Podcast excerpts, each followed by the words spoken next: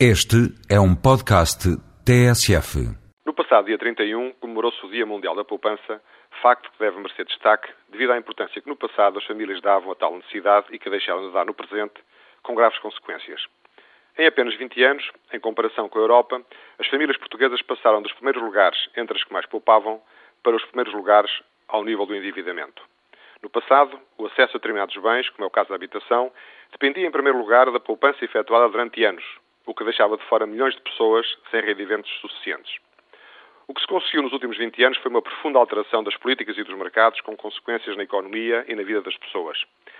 Entre essas alterações, destaco a liberalização dos mercados financeiros, a redução das taxas de juro e a capacidade de endividamento das famílias. Hoje, é possível ter de imediato o que necessitamos, pagando depois, ao longo de décadas, com base nos rendimentos futuros. Foi uma verdadeira revolução que permitiu melhorar as condições de vida de milhões de portugueses.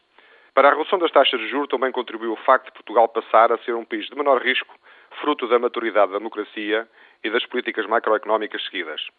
Há, contudo, dois aspectos que importa chamar a atenção. A melhoria das condições de vida resultou mais do endividamento do que da criação de riqueza que permitisse sustentar o bem-estar alcançado. Por outro lado, a espiral do endividamento levou muitas famílias a situações que não permitem cumprir as responsabilidades assumidas. A obtenção de financiamento passou a ser demasiado fácil face às crescentes dificuldades em obter os rendimentos necessários para suprir as responsabilidades. Ao número crescente de famílias a entrar em ruptura financeira devido a tal sobreendividamento. Só até final de setembro foram registrados pela DECO 1.092 pedidos de apoio, mais 20% do que os 905 pedidos registrados em todo o ano de 2006.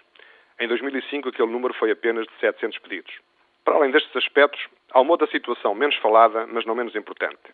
A crescente redução dos rendimentos provenientes das futuras reformas e o aumento da esperança média de vida exigem um aumento da poupança dos cidadãos, sob pena de reduzirem significativamente durante a reforma o seu nível de vida. Por isso, é de realçar a decisão do Governo, já contemplada no Orçamento de Estado para 2008. Segundo informou o Ministro do Trabalho, Dr. Vieira da Silva, o Governo tem em preparação uma lei que irá permitir a constituição de contas individuais no Sistema de Segurança Social, para além dos descontos obrigatórios. Essas contas e os resultados da sua gestão não serão incorporados no sistema geral, revertendo diretamente para benefício de cada conta individual. Em sintonia com esta preocupação, também a Ordem dos Engenheiros tem em preparação a constituição de um fundo de pensões para os seus membros. É que os mais jovens que nasceram no período de endividamento fácil têm ainda pouca sensibilidade para estas preocupações, mas só pecarão por acordar tarde para um problema que a todos irá afetar. É que os sinais dos tempos recomendam poupança para satisfazer necessidades que o sistema social irá cada vez mais deixar de garantir.